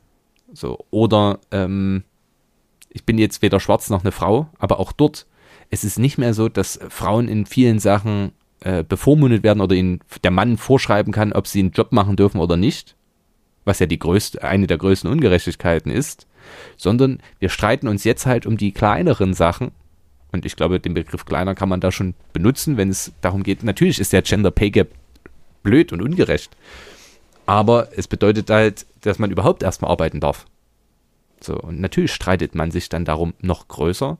Und das ist ja auch gut so. Aber das führt eben zu dem Glauben, dass es immer ungerechter wird, obwohl das Gegenteil der Fall ist. Hm. Das ist faszinierend. Das, eben, ja, eben. Und, je, und, weil das so faszinierend genau. ist. Und je höher die Sensibilisierung dafür ist, desto mehr fallen die Feinheiten auf und desto mehr stört man sich auch in den feineren, in Anführungsstrichen kleineren Ungerechtheiten oder Ungerechtigkeiten. Ähm, und je, und das ist vielleicht dann auch das Problem, je kleiner, also das ist klein immer in Anführungsstrichen gesetzt, weil wie, wie groß eine Ungerechtigkeit Die subjektive Wahrnehmung ist, subjektiv, ist ja. Genau. Ähm, ja. Aber je kleiner äh, so eine Ungerechtigkeit ist und je größer der Aufwand, diese zu beseitigen, desto machtloser fühlt man sich ja im Zweifelsfall als Betroffener oder Betroffene. Und desto härter und desto erbitterter wird auch die Diskussion darum geführt, ob jetzt noch in einem alten Schulgebäude eine dritte Toilette eingerichtet wird für divers. Was ja. baulich nicht möglich ist oder warum auch immer. Also als, als Beispiel einfach nur. Ähm, krass. Es gibt ja auch noch eine Abwandlung dieses Tocqueville-Paradoxons. Äh, das ist das, was Aladdin El-Mafalani in dem einen Buch namens das Integrationsparadoxon ähm, aufbereitet, mhm. nämlich heute würden wir sagen, ja, Integration, es führt nur zu Streit, es gibt hier Konflikte ohne Ende und äh, keiner steht sich mehr freundlich gegenüber. Das Gegenteil ist der Fall. Dadurch, also er macht das mit dieser wundervollen äh, Kuchen-Metapher oder Essensmetapher. In den 1950er Jahren gab es auch schon Menschen mit Migrationshintergrund oder ausländische Menschen, die in Deutschland lebten, die saßen nicht mal am Tisch. Die hatten keinen Einfluss auf das, was gesellschaftlich verhandelt wird. Damit äh, spielten sie keine Rolle. Das wirkt friedlicher, weil die Gesellschaft homogener ist. Mhm. Dann hat man sie an den Tisch gesetzt, auf den kleinsten Stühlen, ohne Mitsprachemöglichkeiten. Okay. Und viele Jahre später sitzen sie jetzt auf den gleichen Stühlen und sagen, äh, ja, ist nett, dass wir was abbekommen vom Kuchen, aber wir würden jetzt auch gerne mitbestimmen, ähm, was es denn überhaupt für einen Kuchen gibt. Das heißt, die, die Gesellschaft ist so wahnsinnig viel gerechter geworden. Die Exklu äh, Exklusion von Menschen mit Migrationshintergrund und auch anderen Menschen äh, ist immer kleiner geworden. Aber natürlich die Konflikte nehmen zu, denn jetzt sitzen ja mehr Leute da dabei und wollen mitbestimmen. Ja, desto heterogener das wird das ganze Bild, ja. Richtig. Obwohl natürlich insgesamt die Gesellschaft wahnsinnig viel gerechter wird, ähm, fühlt sie sich ungerechter an. Und das ist grundsätzlich erstmal was Positives. Man muss sich das nur immer wieder vergegenwärtigen, damit man nicht den, den Kopf in den Sand steckt und denkt, okay, ja. die Welt bricht über uns zusammen, alles wird schlimm. Das ist nicht der Fall. Und gerade dafür, das meinte ich vorhin mit dem Optimismus, also dass das Buch dahingehend ja einen gewissen Optimismus versprühen kann, dass es einen da hilft, diese Systematik dahinter zu verstehen. Und je besser man etwas versteht, desto weniger erschreckend ist es letztendlich ja auch. Yep. Sehr schön. Tolle Empfehlung. Mir leider viel zu umfangreich. Aber deswegen habe ich ja dich, du liest es und du erklärst mir einfach die wichtigsten kurzen Dinge. Die Welt. Die Welt, genau. Max, erklär mir die Welt. Max. Apropos Welt. Äh, Imperialismus. Catchphrase. Mein letztes Buch, Babel, von Rebecca Kwang. Im Original Babel or the Necess Necessity of Violence, an Arcane History of the Oxford Translators Revolution. Diesen riesigen, sperrigen Titel hat man sich im Deutschen geklemmt, da heißt das einfach nur Babel. Was durchaus zu Verwirrung führt. Aber mal von Anfang an. Ähm, ich habe das Buch ähm, in der Buchhandlung ähm, entdeckt, mit meiner Freundin zusammen. Fand, dachte mir, boah, das, also A sah es cool aus. Ähm, B klang der Klappentext mega spannend, halt ein Buch, in dem es um Sprache geht und um die Wirkmächtigkeit von Sprache. Ähm, großartig. War ich ein bisschen angehypt. Ich durfte es mir jetzt nicht kaufen. Ich wurde dann äh, beschenkt zum Geburtstag. Ähm, und habe es dann auch relativ schnell angefangen und war am Anfang echt angetan. Ich wusste zu dem Zeitpunkt nicht, dass es äh, beim, bei Scheck, glaube ich, besprochen oder Schecks besprochen hat, dass das so ein positives Echo auch in der, ähm, im Feuilleton hatte. Gar, ich habe von dem Buch vorher noch nichts gehört gehabt. Was auch, glaube ich, ganz gut ist. Ich bin also sehr unbefangen daran gegangen. Und mit Babel hat die chinesischstämmige Amerikanerin Kwang einen echt eindrucksvollen historischen Fantasy-Roman ähm, über die Wirkmächtigkeit der Sprache vorgelegt. Und sie entwirft letztendlich ein Oxford des viktorianischen 19. Jahrhunderts, ähm, welches aber einige doch ziemlich deutliche Unterschiede ähm, zu der historischen Stadt in England aufweist. Ja, das Wichtigste ist wahrscheinlich der titelgebende Turm Babel, nämlich das Königliche Institut für Übersetzung. Und bereits äh, der Name lässt ja so ein bisschen äh, biblische Parallelen im Kopf entstehen, nämlich die zentrale Rolle. Der Turmbau zu Babel, die ist die babylonische Sprachverwirrung in der Bibel.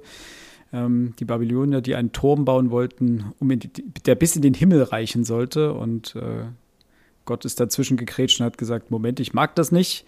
Ähm, und ich erschwere euch das mal dahingehend, dass ihr jetzt alle andere Sprachen sprecht. Und damit entstanden die Nationalitäten. Alle haben sich nicht mehr verstanden und damit hat man diesen Turm nicht zu Ende bauen können.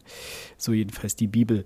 Ähm, aber auch dieser Turm ist nicht nur ein Ort akademischen Wissenserwerbs, äh, sondern schlicht das Zentrum der Macht, der Grundpfeiler der kolonialen Stärke des britischen Empires, also Babel hier in dem Buch. Ähm, denn England oder Englands koloniale Macht äh, liegt nicht nur auf ihren Soldaten und Schiffen zu der Zeit, sondern eben vor allen Dingen auch in der Macht des Silbers, das sie aus aller Welt zusammen glauben. Und genauer gesagt in der Art der Magie, die in dieses Silber geprägt ist, in Form von Worten oder Wortpaaren. Und zwar mittels sorgfältig gewählter und in Silber gravierter Begriffspaare lassen sich nämlich die verschiedensten Wirkungen erzielen. Und das ist dann so ein bisschen der Fantasy-Aspekt des Buches. Ähm, so ist es möglich zum Beispiel, dass Züge schneller und sicherer fahren, dass Gebäude auch über ihre statischen Grenzen hinweg stabiler und Lebensmittel haltbarer sind, äh, Abwässer fließen schneller, ähm, die Rohre verstopfen nicht, aber, und das ist der entscheidende Punkt, ähm, die Zielsicherheit von Gewehren und auch die Zerstörungskraft von Kanonen lassen sich erhöhen. Und damit gibt es eine gewisse, einen gewissen Kreislauf. England wird immer stärker dadurch, dass sie diese Magie nutzen können und auch die einzigen sind, äh, die dieses Monopol mehr oder weniger besitzen. Ähm, sie erlangen dadurch mehr Macht, sie bekommen dadurch mehr Silber und mit mehr Silber können sie wiederum mehr Macht generieren und so weiter. Äh, einer der Professoren ähm, erklärt am Anfang seiner Studenten dieses Phänomen wie folgt oder dass die Funktionsweise dieser Bahn wie folgt. Ich zitiere mal: Die Macht der Barren liegt in den Worten, genauer gesagt in dem, was durch Worte nicht ausgedrückt werden kann. Das, was wir verlieren, wenn wir Zwischensprachen vermitteln. Das Silber fängt ein, was verloren ging und verschafft ihm Existenz. Also dementsprechend, ähm, um das kurz zu erklären, Babel sammelt Schüler aus allen Herrngottsländern und es geht immer um Übersetzung. Also das gleiche Wort, rein sinnbildlich oder ein sehr ähnliches Wort, rein sinnbildlich, ähm, wird in eine andere Sprache übersetzt und hat dort zum Teil eine ganz andere Bedeutung. Und das, was auf dem, was sozusagen bei dieser Übersetzung von der einen Bedeutung zur anderen verloren geht, das ist das, was die Barren bewirken. Das ist eine wahnsinnig starke Idee, die manchmal nicht ganz schlüssig im Buch umgesetzt wird. Ähm, dazu kommen wir aber gleich. Ähm, und um möglichst eben viel Potenzial aus diesen Sprachen zu schöpfen, bildet Babel internationale junge Menschen, die allerdings unter den verschiedensten Umständen nach England gekommen sind oder beziehungsweise gebracht wurden, äh, zu Sprachspezialisten aus und ist zudem äh, bestrebt, ihnen, also diesen Studenten, ein Empire-zentristisches Weltbild zu vermitteln. Also man holt sich Leute aus Indien, aus China, aus Haiti, woher auch immer, und versucht die zu indoktrinieren in gewisser Weise, sie sozusagen zu guten Briten zu machen, jedenfalls ihrer Ideologie nach, und sie dann für sich arbeiten zu lassen. Und die werden zum Teil verschleppt, aber äh, zum Teil kommen sie auch auf ganz anderen Wegen nach, nach England. Also die Grundidee, Sprache als Rohstoff oder als Grundlage für Machtausübung zu verstehen, ist, äh, finde ich, sehr original, äh, originell äh, und unverbraucht. Also ich war echt überrascht. Es hat Spaß gemacht, ähm, sich dort in diese Welt irgendwie reinzulesen. Ähm, und sie erweist sich auch in ihrer Umsetzung als überraschend spannend und sogerzeugend. Ähm, zumal die Autorin, und das merkt man ihr wirklich an, äh, ein breites Wissen rund um Sprach- und Literaturwissenschaft, Etymologie und Hermeneutik ähm, nicht nur herausstellt, sondern es auch versteht, dieses Wissen spannend zu vermitteln. Also es macht wirklich Spaß, mit den Studenten die Herkunft äh, der Wörter und der Sprachen in irgendeiner Form mitzuerleben. Also man hat so ein bisschen Harry Potter-Feeling zwischendrin. Ähm, wenn, wenn Harry das erstmal in die Schule kommt und wenn sie dann über Zauberei und Zaubertränke und so weiter was lernen. Genau dieser Effekt tritt wieder ein. Leider walzt ähm, Rebecca Kwang das nicht so weit aus. Also sie bricht dann an, sie hält es relativ kurz, diese ähm, Ausbildungsmomente, äh, und dementsprechend kann man da nicht lange und konsequent drin versinken. Ähm, Allerdings diese alternative historische Welt des 19. Jahrhunderts nutzt Rebecca Kwang als Grundlage für eine Geschichte über eine Rebellion und da kommen wir dann halt zu dem zu meinem ja, ersten Kritikpunkt. also Kritik an Kolonialismus, Imperialismus, Kapitalismus, Sexismus, Rassismus. Also hier kommt ganz viel zusammen. Also diese vier Protagonistinnen, äh, Robin, Rami, Victoire und Letty, ähm, sind alle auf ihre Art in irgendeiner Form mit äh, Ressentiments und Demütigungen ähm, konfrontiert, mit denen sie in irgendeiner Form umzugehen und zu kämpfen haben.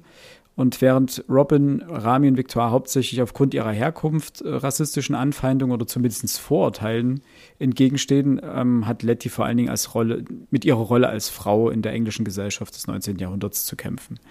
Ähm, also, das ist ein bisschen Stereotyp schon. Robin kommt aus China, Rami kommt aus Indien, Victor A. kommt aus Haiti und ähm, Letty kommt aus England. Das heißt, wir haben, und ich muss es fast so platt ausdrücken, wir haben die komplette schattierte Farbpalette. Wir haben eine schwarze, wir haben einen Inder, wir haben einen, einen Halbchinesen, der, ähm, in der, wie, wie sie es auch schreibt, in der Dämmerung auch als äh, Engländer durchgeht. Und wir haben die wirklich blütenweiße, wie sie auch teilweise genannt wird, Letty. Ähm, und das war mir schon ein bisschen zu viel Baukasten in dem Moment, weil sich das so konstruiert angefühlt hat, damit man wirklich so alles abdecken kann. Ähm, Problem ist daran, ist vor allen Dingen, dass sich die Figuren und äh, durch die Fülle an Themen, an denen sie sich abarbeiten müssen. Also jeder, jede Figur fühlt sich so ein bisschen so an, als hätte sie zugeordnete Themen und die müsste sie im Laufe des Romans abarbeiten. Ähm, fühlen die Figuren sich mehr an wie Sprachrohre der jeweiligen Gegenbewegung. Also sie bekommen wenig reelle Facetten und entwickeln dadurch auch nicht wirklich einen Tiefgang. Ähm, und das Problem wird besonders an den Stellen im Buch sichtbar, wenn die Handlung eine neue Richtung einschlägt und sich der Plot nicht wirklich organisch zum Ende hin entwickelt, sondern mal mehr, mal weniger irgendwie in Form gepresst wirkt.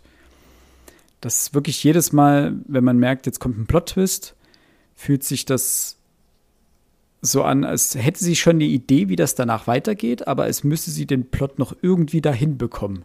Und das wirkt manchmal echt ungelenk. Ähm und zunehmend drückt dann auch ähm, gegen Ende hin die Frage nach der Rechtfertigung von Gewalt gegenüber Unrechtssystemen in den Mittelpunkt. Ähm da komm, kommt genau nämlich das äh, zur Geltung, was ich vorhin gesagt habe, dass man nämlich den englischen Originaltitel weggespart hat. Ähm, The Necessity of Violence, also die Frage nach der Notwendigkeit von Gewalt und auch vor der Hinnehmbarkeit von zivilen Opfer, Opfern. Ähm, das Buch hinterfragt das durchaus aber weiß Gott nicht kritisch genug. Und man sollte das als Leser durchaus hinterfragen, ähm, weil wir uns hier nicht in einem totalitären Staat befinden, jetzt wie bei George Orwell oder sowas, sondern im England des 19. Jahrhunderts. Und das ist nun mal eine parlamentarische Monarchie, bei der der Monarch selbst kaum noch große äh, Macht ausüben konnte. Also das heißt, wir haben es hier mit einer Regierungsform zu tun, die durchaus schon demokratische Wesenszüge besitzt. Und das wird auch im, am Ende des Buches thematisiert. Also da wird im Parlament darüber gestritten, wie England jetzt zu verfahren hat, ob England den Krieg am Ende erklären soll oder nicht. Und das versucht diese Rebellion in irgendeiner Form ähm, anzugreifen. Und die radikalisieren sich wirklich und werden letztendlich zu kleinen Mini-Terroristen, die durchaus in Kauf nehmen, dass da mal 300, 400 äh, Zivilisten über die Klinge hopsen. Und das ist gerade gegen Ende, so was die Plausibilität des Plots angeht, manchmal echt ein bisschen schräg. Und man fragt sich bei manchen Dingen auch einfach, wie naiv, wie, wie haben, warum, wie haben sie sich das gedacht, wie das ausgeht? Das wird ihnen am Ende wird auch den Protagonisten der Spiegel vorgehalten, so ganz kurz, aber auch nicht mit aller Konsequenz. Also manchmal wirkt es so ein bisschen, und das ist genau das Problem, man hat am Ende die zugrunde liegende, wirklich gute Idee des, des, des Buchs, den guten Plot der Ideologie geopfert. Man hat gesagt, okay, ich will am Ende lieber eine Botschaft übermitteln, statt die Geschichte konsequent zu Ende zu erzählen. Und damit ist das wirklich ein tolles Buch mit einer großartigen Grundlage, das mich echt echt in Beschlag genommen hat. Also ich habe da wirklich an den Seiten gehangen zum Teil. Aber es, also aller 20, 30, 40, 50 Seiten gab es einfach einen Moment, wo ich komplett aus der Immersion rausgerissen wurde, mit den Augen rollen musste, weil ich mir dachte, hä? Und dann ging es weiter und dann hat mich das Buch wieder gecatcht, dann lief diese Maschinerie wieder an, dann hat es wieder richtig gut funktioniert. Dann kam der nächste Augenroller und dann gesagt, hä? Und das nimmt leider gegen Ende zu und am Ende geht es dann ziemlich rasant. Ähm, dem Finale entgegen. Äh, ja, ich habe am Ende jetzt sechs Punkte gegeben, weil es bleibt wirklich eine starke Idee, aber und damit auch ein überdurchschnittliches Buch. Aber es hat dann leider eben vor allen Dingen gegen Ende echt federn lassen müssen, weil Quang sich dafür entschlossen hat zu sagen, okay, ich möchte hier ein progressives Buch schreiben, was ich will jetzt nicht sagen, was schön woke ist, aber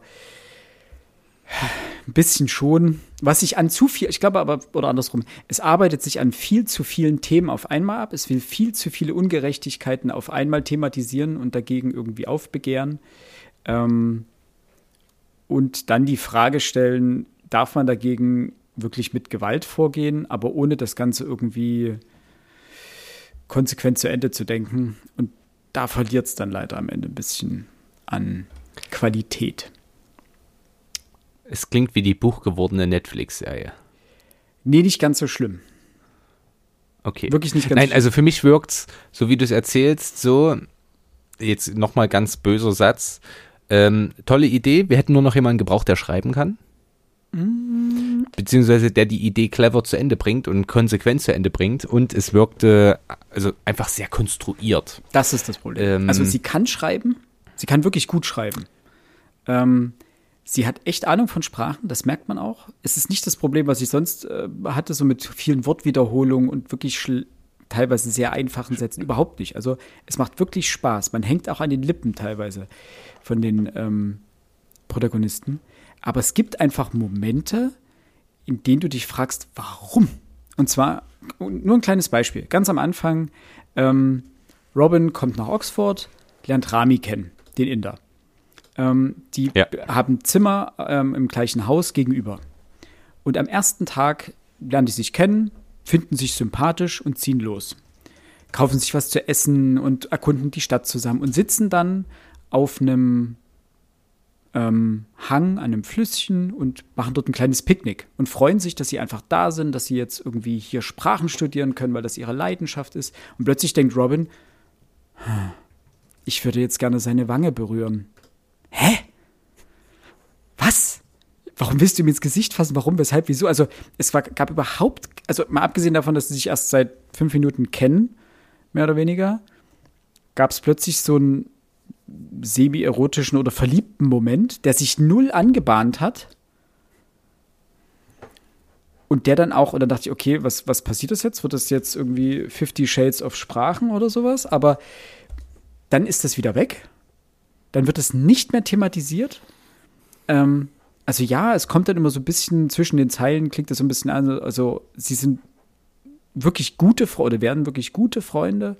Ähm, und es klingt immer mal ein bisschen an, wie hat er sich in ihn verliebt und so weiter. Am Ende kommt raus, ja, natürlich, das war der Moment, als er sich instant in ihn verliebt hat.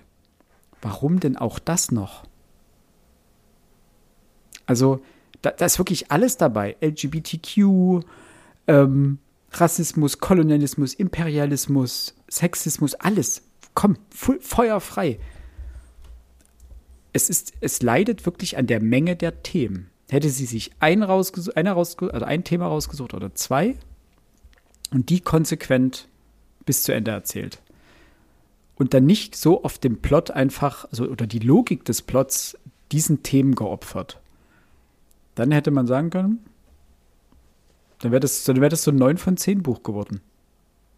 Das klingt nämlich auch so. Also ich habe es mir jetzt schon bei Medimobs auf die Liste getan, weil ich schon finde, dass man das mal lesen kann, aber ich werde nicht äh, 26 Euro für ein Buch bezahlen, was mich am Ende vielleicht ärgern könnte. Ja, das könnte ich. Ähm, und so offen muss ich ja sein, äh, so viel ist es mir dann auch nicht wert. Vollkommen okay. Ähm, aber von der Grundkonzeption finde ich es wirklich, wirklich interessant. Und das wäre schon so, dass ich sage, hm, und könnte man mal, ja. Und, und das sind die wirklich starken Momente, die, in denen es um Sprachtheorie geht, um Literaturwissenschaft. Die sind richtig stark. Die sind wahnsinnig intelligent geschrieben. Und da steckt wirklich Hirnschmalz drin. Und da sind auch echt intelligente Ideen dabei, die dich auch nachdenken lassen, die wo man auch diese, dieses Buch in dem Moment dafür bewundert. Das ist toll. Und dann und Wiederum dann nicht. muss da noch äh, was gesagt werden. oh, und das ist dann so ein bisschen. Und es wird an, an manchen Stellen, also es gibt dann so zwei, drei Stellen im Buch, je nachdem, wie alt man ist, wenn man das liest. Und das ist vielleicht auch noch ein Punkt. Es gibt so manche Stellen, wo du dann weißt, ah, okay, das ist der Punkt, auf den läuft es ganz am Ende raus. Das wird, und es wird genauso. Und das ist dann die Frage, da habe ich mich kurz gefragt, für wen ist dieses Buch geschrieben? Ähm, mhm. Zum Teil, in manchen Momenten würde ich sagen 14, 15, 16. Dann an ganz vielen Stellen würde ich sagen, nein. Dafür ist es der, dem literaturtheoretischen Teil teilweise zu trocken, beziehungsweise zu, mhm. nee, nicht mal zu trocken, sondern vielleicht einfach auch zu komplex. Weil sie wirft. Das hätte ich jetzt auch gesagt. Sie wirft am Anfang. Her. Ja, ganz viel mit, mit deutschen, französischen, italienischen Literaturtheoretikern des 18., 19. Jahrhunderts um sich. Da fallen richtig viele Namen. Und ich würde jetzt sagen, ich kenne doch durchaus einige Namen dieser Zeit.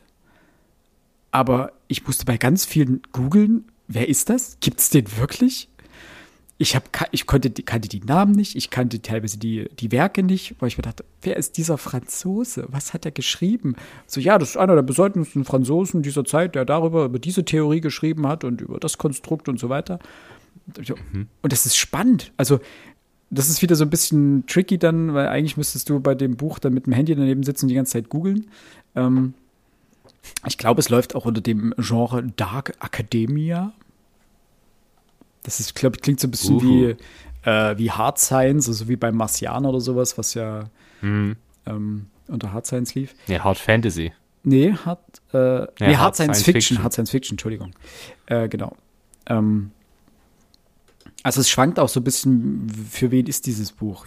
Anfang 20 vielleicht mit Literaturbegeisterung, dann wäre es eine absolute Nische. Und wenn du zu alt bist für das Buch, dann störst du dich wahrscheinlich an diesen teilweise gezwungenen Plot-Twists. Hm. Ja. Nee, also meine Meinung bleibt, ich habe sie mit auf die Liste genommen, aber bis dahin müssen wir uns noch gedulden. Irgendwie würde ich es trotzdem empfehlen. Weil es liest sich gut an vielen Stellen. Aber vielleicht als Paperback oder sowas oder eben gebraucht. Das klingt auch gut. Wobei ich mag keine Paperbacks, deswegen. Ja. So, abschließend. Noch was Süßes, was Kleines, was Stimmt, Hübsches, was du Schönes. Hast ja noch eins. Ich habe noch eins und äh, vor anderthalb Wochen ist herausgekommen der neue und aktuelle Asterix-Band, die Weiße Iris, Band 40. Und ich habe es mir natürlich schon angeschaut.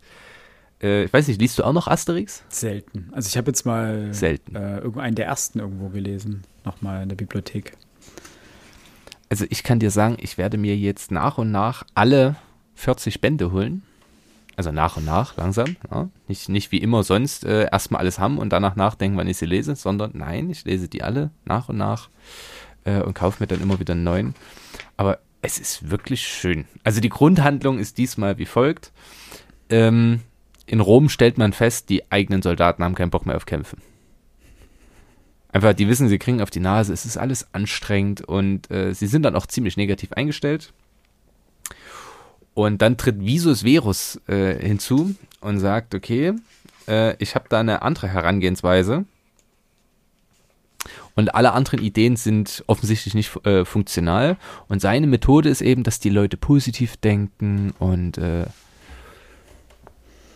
wie drücke ich denn das jetzt positiv aus? Ja, so rumschwurbeln und ähm, sich ordentlich ernähren und äh, ein antiker Life Coach. Ja, ein antiker Life Coach. So kann man es kann man's sagen. In jedem Fall Coach. gelingt es ihm, die römische Armee äh, wieder zu motivieren, dass sie Bock haben zu fighten. Aber er sieht ein, gegen die Gallier wird schwer. Wird schwer. Und dementsprechend geht er natürlich auch in das gallische Dorf, in dem unsere beiden Hauptprotagonisten Asterix und Obelix leben. Und es gelingt ihm,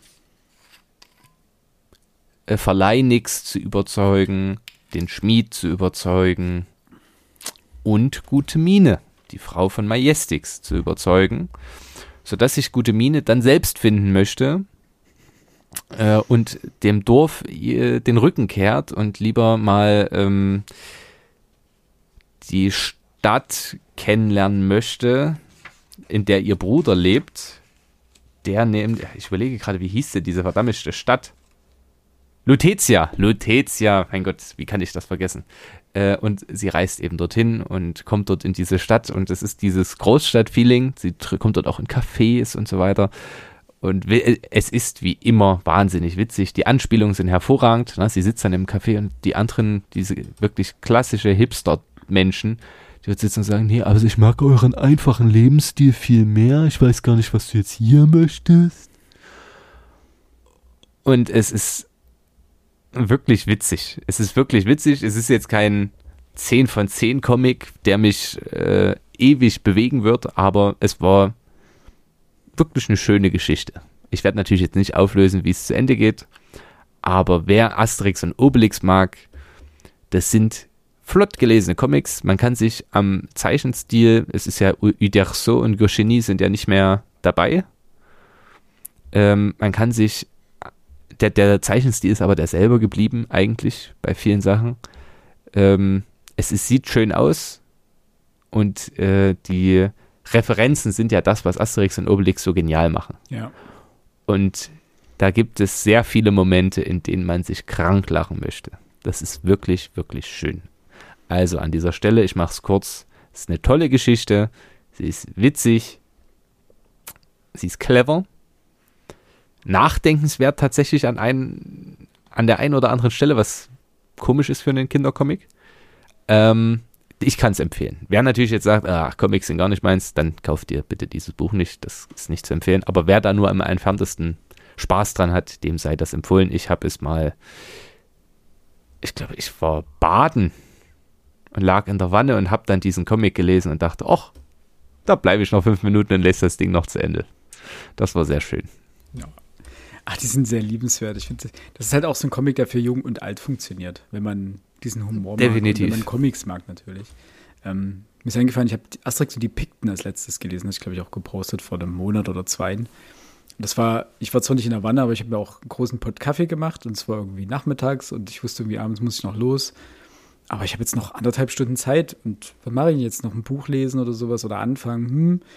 Und dann hatte ich den Comic da aus der Bibliothek noch, habe mich hingesetzt, anderthalb Stunden schön beim Kaffee. Einfach in der Nachmittagssonne das, das gelesen. Und dafür ist es ideal. Also das ist, da kann man wirklich sehr kurzen und unkomplizierten Spaß damit haben. Und dann ist auch wieder gut. Das ist, wie du gerade schon sagst, das ist so leichte Kost. Liest man, wird einen nicht ewig bewegen. Aber das sind auch so Dinge, die keine Ahnung, ich hatte in der Bibliothek jetzt mal wieder einen der ersten Bände in der Hand, der Obert Rom oder Sieg über, Sieg über Cäsar oder irgend sowas. Da blättert man einfach gerne rein, guckt sich ein paar Panels an, schaut sich für so die zwei, drei Seiten an, liest sich auch vielleicht mal was durch, freut sich darüber, dass äh, Cäsar Brutus ermahnt, er soll nicht mit dem Messer spielen. Und dann ist auch wieder gut. Ich, ich liebe das ja, wirklich. Das, das, das Tragische ist, dass ich es erst jetzt für mich entdeckt habe und jetzt quasi erst anfange. Aber umso mehr Spaß macht es, weil jetzt verstehe ich ja die Referenzen schon. Ich habe früher immer bloß die, die, die Zeichentrickfilme geschaut, ja. was ich übrigens über alles hasse, sind die Realverfilmungen. Ich kann mir das mhm. nicht angucken. Ich finde das ganz, ganz, ganz, ganz schlimm. Mir reicht da wirklich der Vorspann und ich muss sofort wegschalten. Ich finde das so albern. Belasst es bei einem Comic, das reicht völlig aus. Ja. Bitte macht da keine Realverfilmung draus. Das Aber dafür kannst du es jetzt genießen die Comics genau. meine ich. Ich genieße jetzt die ganzen Comics. Das ist echt cool. Ja, ich, ich werde mir jetzt, äh, ich, wie gesagt, ich lese mich ja von hinten, äh, von, von, von neu zu alt und habe noch ähm, Asterix und der Greif, das hatte ich ja schon mal empfohlen, mhm. ne, weil Wellbeck eine Rolle spielt. Und äh, die Tochter des Vercingetorix, ähm, die, die Tochter des Vercingetorix habe ich noch nicht gelesen. Die werde ich mir jetzt aber angucken und das wird schön. Na dann. Ähm, ich habe auch überlegt und das habe es dann aber erstmal wieder sein gelassen. Ich weiß gar nicht, wie viel die kosten. 13 Euro, glaube ich. 13,90 Euro, glaube ja, ich. Genau. Geht eigentlich. Ist eigentlich es ist jetzt nicht die Welt, aber es ist halt auch nicht, es sind ja bloß 48 Seiten. Ja, aber Großformat. Aber die kommen auch, glaube ich, irgendwann als ja, die gibt's normaler auch. Comic. Ja, die gibt es als Paperback raus. Ja, genau. Das sind sie ein bisschen billiger. Okay. Genau. Gut, das war ein wunderschönes anderthalbstündiges Potpourri. Es hat mir wahnsinnigen Spaß gemacht. Das können wir gerne wieder tun. Ähm, mal gucken, was dann für Bücher im Gepäck sind. Beim nächsten Mal ist der liebe Alex auch mit dabei. Und dann haben wir unsere neue Buchbesprechung, auf die bin ich, ja, ich weiß nicht, ob ich gespannt sein soll. Sag nichts, ich habe es noch nicht gelesen. Ja, ich wir besprechen dann mal noch, ich muss mal noch gucken, wann überhaupt die Folge ist, dass ich mich ranhalte, dass ich die Geschichte ja, mal lese. Siehst du? Es wird auf jeden Fall eine äh, spannende Buchbesprechung und ich habe Bock drauf und dann geht das ja auch dem Ende zu und da kommt auch noch ein großes Schmankerl. Oh ja, ich freue mich schon so auf das Gro also nee, die nächsten also die nächsten Monate sind alle klasse. Sowohl November, Dezember als auch Januar. Ich habe auf alle Bock. Es ist alles schon geplant, liebe Hörerinnen und Hörer und ihr könnt euch nicht vorstellen, wie viel Bock ich habe. Damn. Damn. Gut dann äh, gar nicht weiter abhalten vom Weiterlesen. Bleibt gesund, hört was Schönes, lest was Schönes vor allen Dingen und dann hören wir uns Ende des Monats wieder mit unserer neuen Buchbesprechung, dann auch wieder zu dritt. Macht's gut, tschüss. Tschüss, tschüss und folgt uns auf Social Media.